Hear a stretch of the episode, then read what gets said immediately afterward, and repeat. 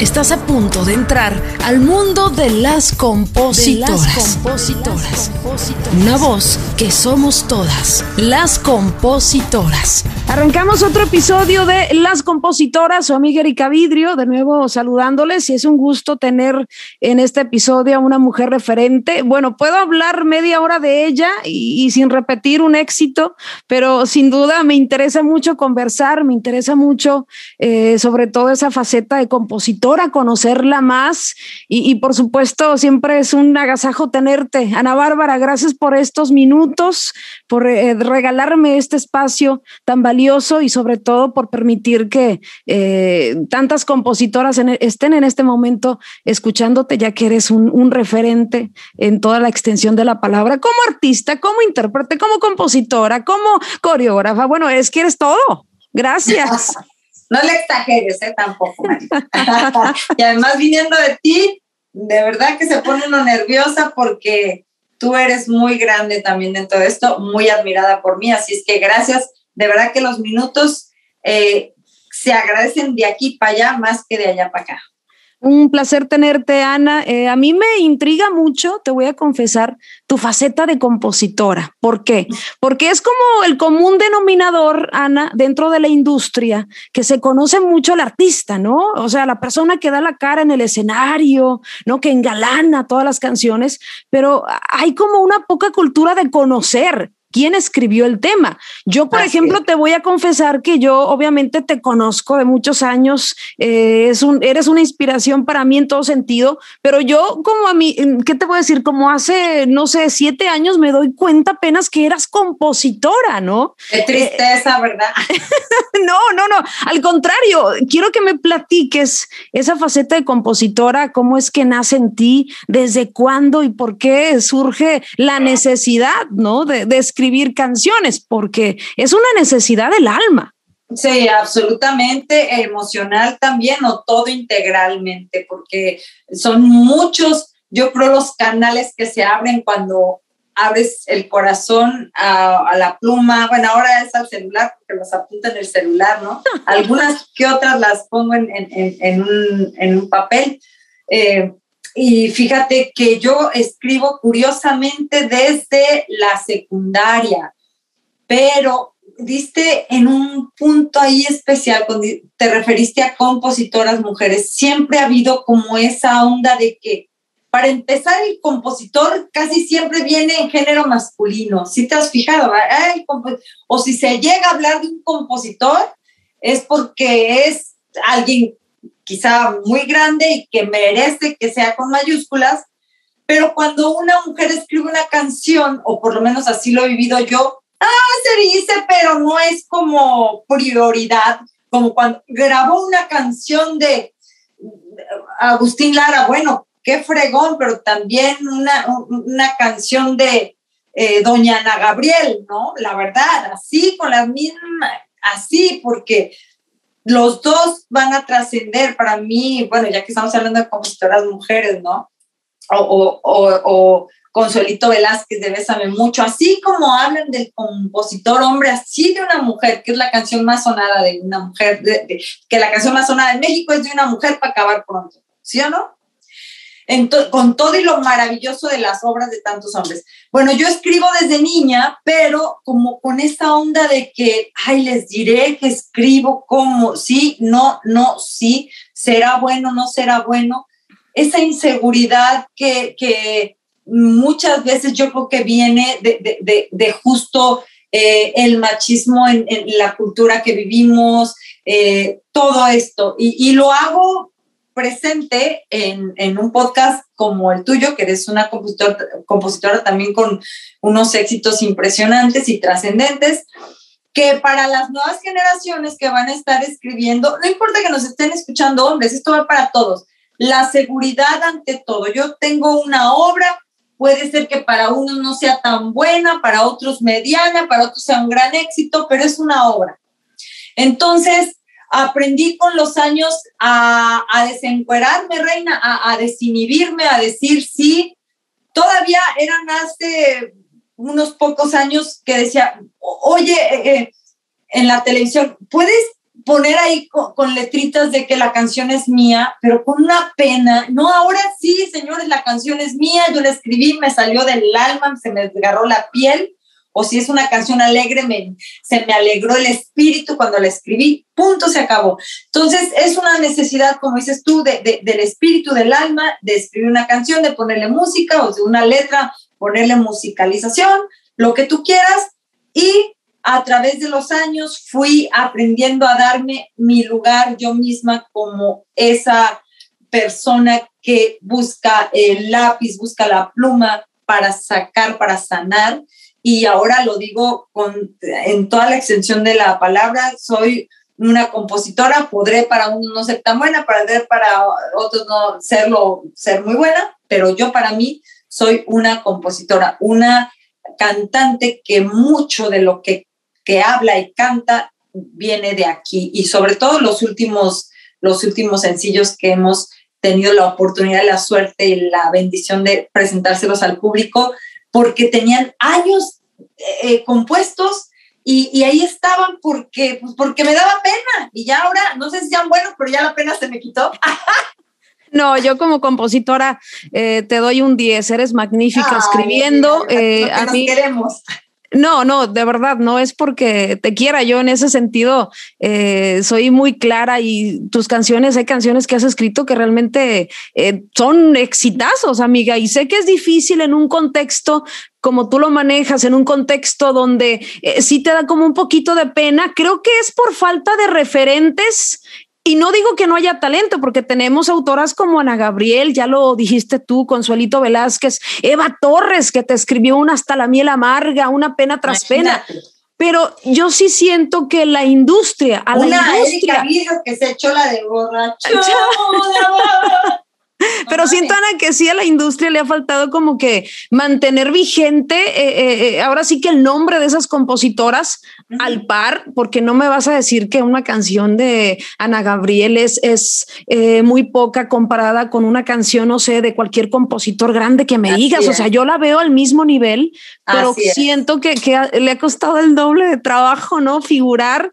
Y, y yo creo que esa falta de referentes, Ana, nos haces un bien que tengas esos pantalones y que defiendas tu trabajo de, de, compositora, que, que, pues bien eh, hace mucha falta en este, en este medio. ¿Te acuerdas de la primera canción que escribiste o de algún así recuerdo ahí que se te quedó sembrado de, cómo nace tu primera canción? La, ah. la primerita que, que hasta tuve la osadía de cantarla en un festival de la escuela se llamaba Estrella. Estrella, estrella, mi vida es como una estrella. Esa fue así como la primera, la, canté con una Qué letra, amiga, qué letra tan intensa. no, bien, no, no, no, Bien profunda. este, eh, sí, ¿no? De risa, era una niñitita y, pero fíjate que es increíble, pero no te debe dar, no te debe dar pena porque todos tenemos un inicio y, un, y, un, y una evolución en este caso, yo reconozco que mis maestros, porque después de esa infancia con la inquietud de escribir, el primer artista grande que yo conocí en persona y que puedo decir que estuve cerca de él viéndolo escribir, producir y todo fue Marco Antonio Solís. Yo todavía no era, es más, todavía creo que ni me llamaban a Bárbara, me llamaba Bárbara, o sea, artísticamente, porque me llamé Bárbara, Ana Bárbara, Bárbara Castilla, Bárbara Barraza, de todo tuve cuatro nombres. Eh, entonces, en ese tiempo creo que todavía no tenía ningún Bárbara, no sé, le hice coros en un disco, pero lo que quiero decirte es que yo observaba, yo decía, yo veía, yo decía, bueno, hay, tiene que haber una forma para, para la estructura de una canción, no, no tan técnica como quizás pueden ser los compositores de oficio, que yo no me considero compositora de oficio, yo soy una compositora de situación. Yo siento una necesidad y agarro la guitarra y empiezo a llorar, ¿por qué manejaste tu sangre en mis penas si no eras tan mío? Sí me doy cuenta que hago versos, pero si, si a mí me pones así como que, oye, la técnica, la, yo no soy quizá en ese sentido con una estructura real, soy como orgánica. Entonces, por eso a veces hay regadas, por ejemplo, alguien me cuestionó una vez, pero ¿qué buscabas debajo de la cama? O sea, ¿qué es eso? ¿Qué significa? Y ha habido personas que me dicen, de hecho, públicos, hubo una, una situación con un, con un señor en México en un programa de, de, TV Azteca que dijo, es que tu canción de lo busqué hasta debajo de la cama, o sea, nefasta, no la soporto. Y dije, ay, este cabrón. Pero lo que pasa es que es algo que yo sentí, que yo estaba buscando a mi hijo en ese momento, en una, jugando a las escondidas y salió el verso y lo busqué hasta debajo de la cama y encontré pedazos de mi alma porque era lo que yo sentía. Entonces, ¿qué te puedo decir, Reina?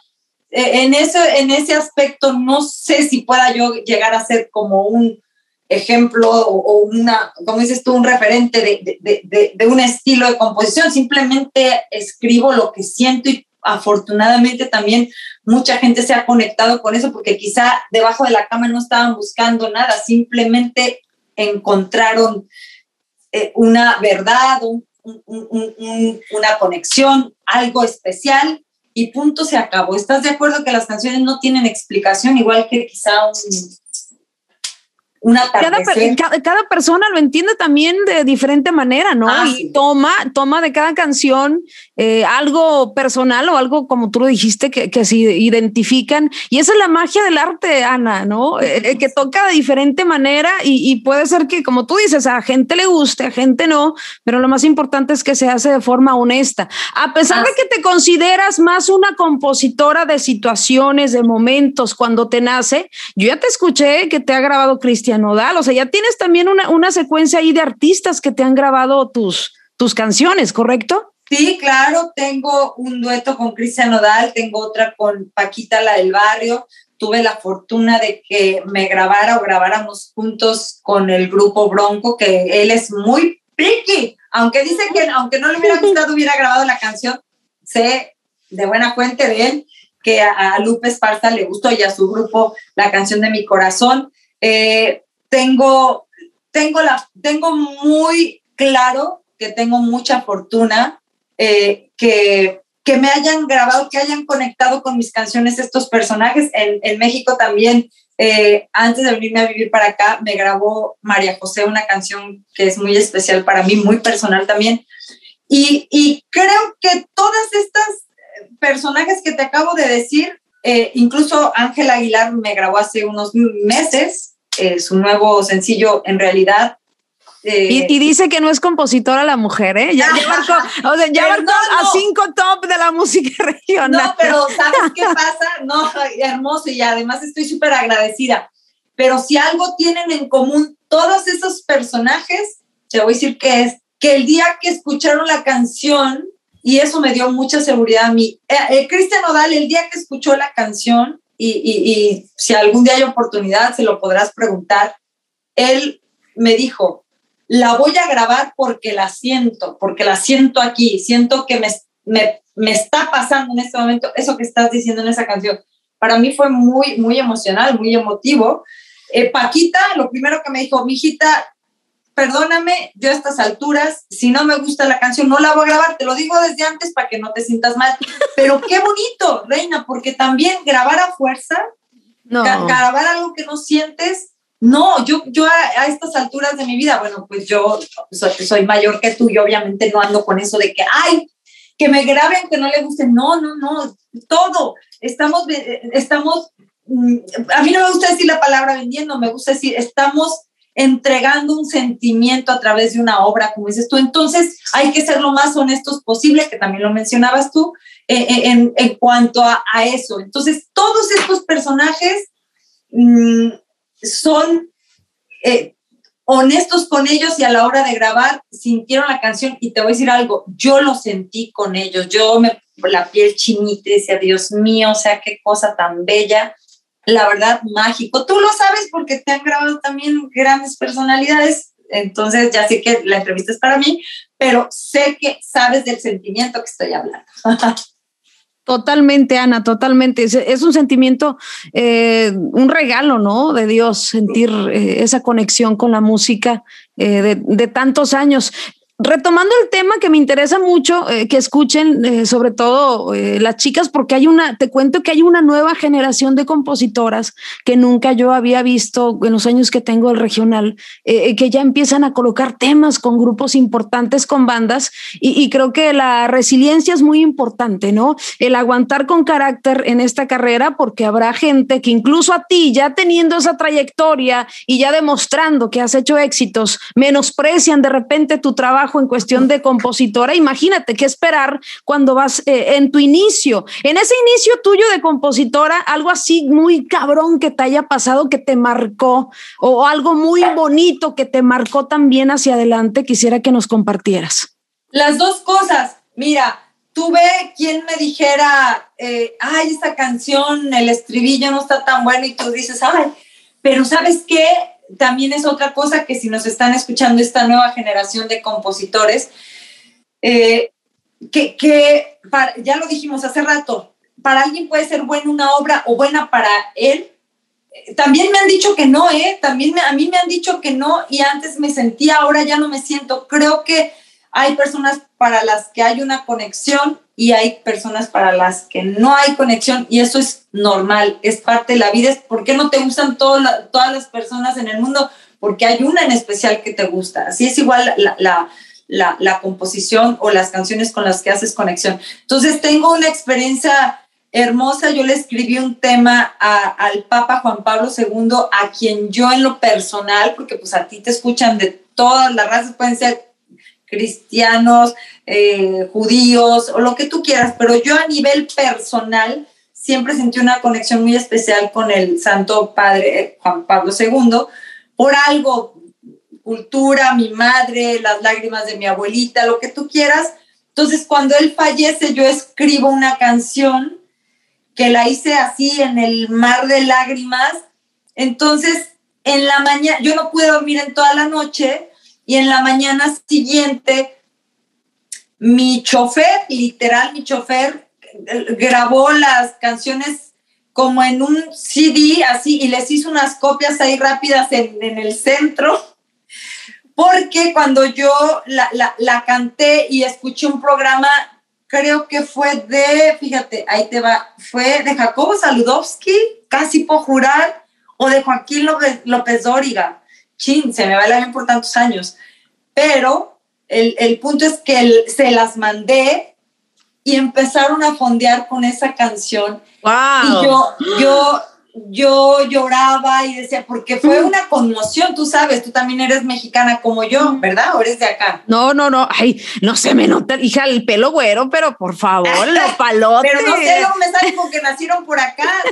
no, no, no, soy mexicana, sí, estoy enteradísima de lo que estás diciendo y, ah, obviamente el personaje total la conmoción porque nosotros éramos muy súper apegados, sí, súper apegados. De hecho, ha sido uno de los papas más queridos de, los mexicanos hasta, así es, hasta ahorita. su manera de promover la paz en el mundo y eso tiene un, valor. Entonces, resulta que, que en, un, en, un, punto se hace, se hace eh, en ese momento viral. Claro. Que ahora que se usa la palabra, pero en ese momento, claro, en ese momento sale en todos los programas, en los de tele, luego me invitan a cantar en un evento del Santo Padre. Y pues la verdad, muy difícil porque yo hice la canción del alma, pero me encantó que la usaran para despedirlo y fue muy bonito para mí. En muchos medios lo usaron y son de las cosas muy bonitas, de las cosas, porque me preguntaste las dos experiencias, de que eh, alguien, alguien que le mandé una canción, pues te lo comenté como que dijo, no, es que el estribillo le falta y dices, bueno, pues qué lástima, ¿no? Y ya después cuando oyes que, que, que esa canción, pues funcionó, ¿no? Funcionó la Estoy atrapada y no tengo oh, salir. ¡Qué reloj! Lo real y mis fantasías. Fíjate, cuando, cuando yo escuché esta, esa canción, no sabía que tú lo habías compuesto. Yo creí que era, yo creí que era de Joan Sebastián. Te lo ah. juro, imagina, te lo juro. No sé por qué creí que era de Joan Sebastián. Me parecía una canción, una canción sonsota que yo la escuché en, con tus hermanos eh, en radio muchísimo tiempo. Eh, pero obviamente pues ya tenía atrás su historia esa canción, pero yo creí que era de Joan Sebastián y me vengo enterando que es tuya y digo, ah, qué perrilla la Navarra. Gracias. ¿Sabes qué pasa? Qué bonito y qué buen elogio me de dar. Lo que pasa es que también Joan fue una gran influencia en mi vida, también te lo digo. Joan, fue vital, claro, o sea, desde niña tengo convivencia con él, con la familia, entonces sí tengo mucho la, la, la, eh, eh, el rollo, la onda también, te digo, Marco Antonio Solís, Juan Gabriel, eh, el estilo, aunque no es conocido como, como compositor, sino más como intérprete y cantante, don Vicente Fernández, pero las rancheras de don, de don Vicente fueran de quien fueran, porque también pues, le cantó a, le ha cantado a, a José Alfredo Jiménez, le ha cantado a Federico Méndez, a Tomás Méndez, a todos yo creo les ha, les ha cantado, ha cantado sus obras, pero esa onda de, de lo bravío también tengo esa, e, ese rollo en mi, en mi corazón y mi pecho no es bodega y si me sale una canción pues así de, de, de rasca y, y, y De rompe y rasca. Sí, de rompe y rasca, pues la hago. Entonces, mm, si esa de fruta prohibida puede ser, ya que lo dices, que trae una onda de, de, de, la influencia que de alguna, en algún punto ha sido Joan para mí. Pero es una canción súper bien hecha y no es cebollazo, Anita. Sé que estás de promoción y, ya vamos a cerrar esta charla, pero quiero que precisamente me hables de tu nuevo tema que ya se estrenó, que se llama Amor y Veneno, otro tema de tu inspiración para empezar el título, el título está súper eh, de contraste, ¿no? Interesante saber eh, la temática y cómo nació este tema. Cuéntame de Amor y Veneno. Amor y Veneno es una canción, fíjate que te, decía hace rato que yo no, aunque quiera, me cuesta trabajo hacer, ya hice canciones que me mandaron a hacer para cierta situación, pero creo que me salen mejor cuando son así, de, de, de una situación eh, específica vivida básicamente por mí o de algo a mi alrededor, pero que haya sido como real o que me haya impactado. Amor y veneno, pues yo estaba ahí en una, en empezando un rollo, una relación ahí media que sí, que no, y que mire, que tú, y que de repente, póngatelas, me doy cuenta que el pérgido estaba conmigo, pero también estaba haciéndome de chiva, ¿de qué? ¿Los tamales de qué? de, chivo los tamales, de chivo los tamales, estaba poniendo el cuerno. Estaba poniendo el cuerno. Fíjate que, que no. Oye, eran de pollo, qué bárbara. Ahora sí, lo estaba, poniendo, lo estaba poniendo conmigo y que de repente digo, en la madre, dijo el padre. Entonces lo que pasó es que, eh, lo que pasó fue que pues al descubrir la situación, pues confronté de esta manera con pluma y, letra, pero sí, mucho de lo que dice la canción se lo dije, a ver, ¿cómo está la onda? Creo que no se lo dijo en verso porque el chinga tu madre no entra ahí, ¿verdad? no es tan poético, no es tan poético. No es tan poético. bueno, pero entre líneas, entre líneas se dice, ¿no? Hay que tener clase.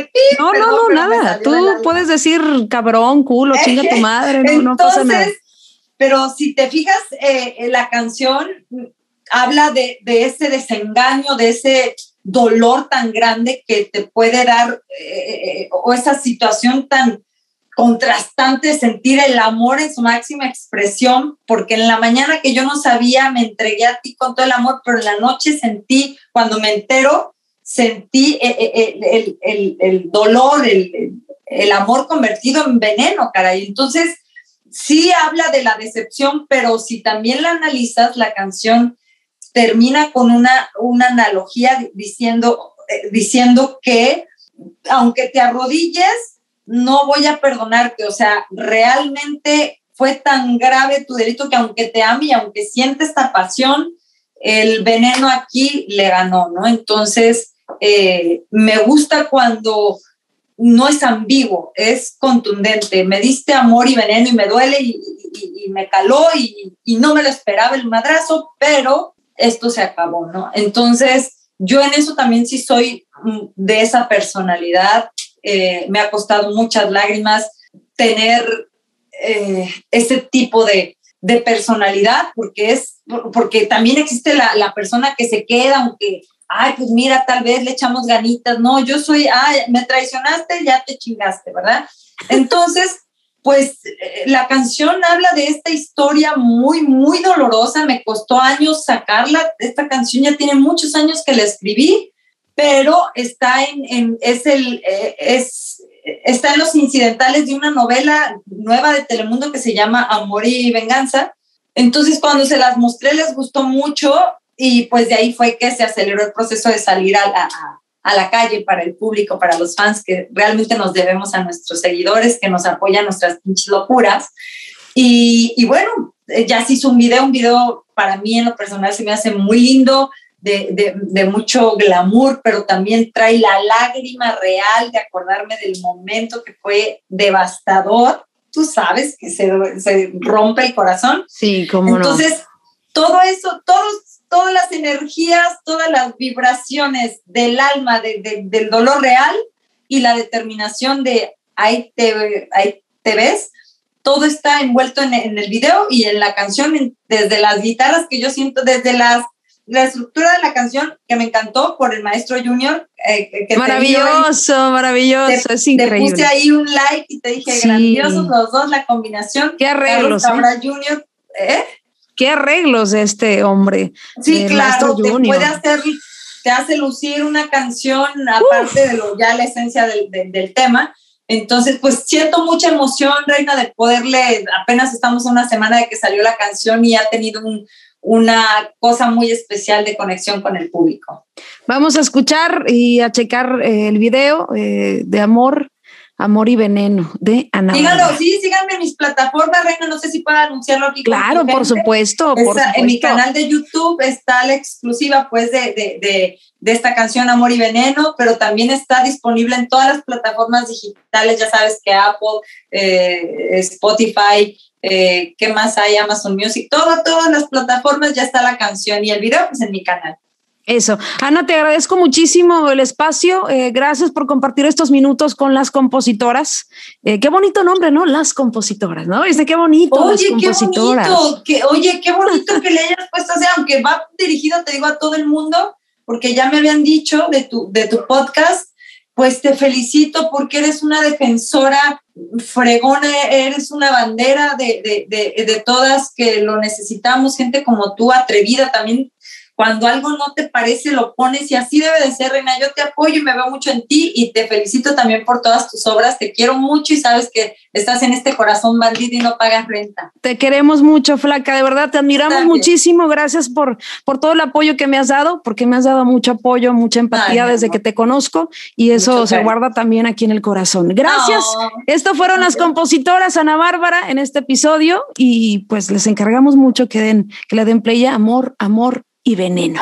Gracias por escucharnos. Te esperamos el próximo jueves en otro episodio más de Las Compositoras, una voz que somos todas. Recuerda seguirnos en nuestras redes sociales como Las Compositoras y darle seguir a nuestro perfil para tener más visibilidad en este podcast.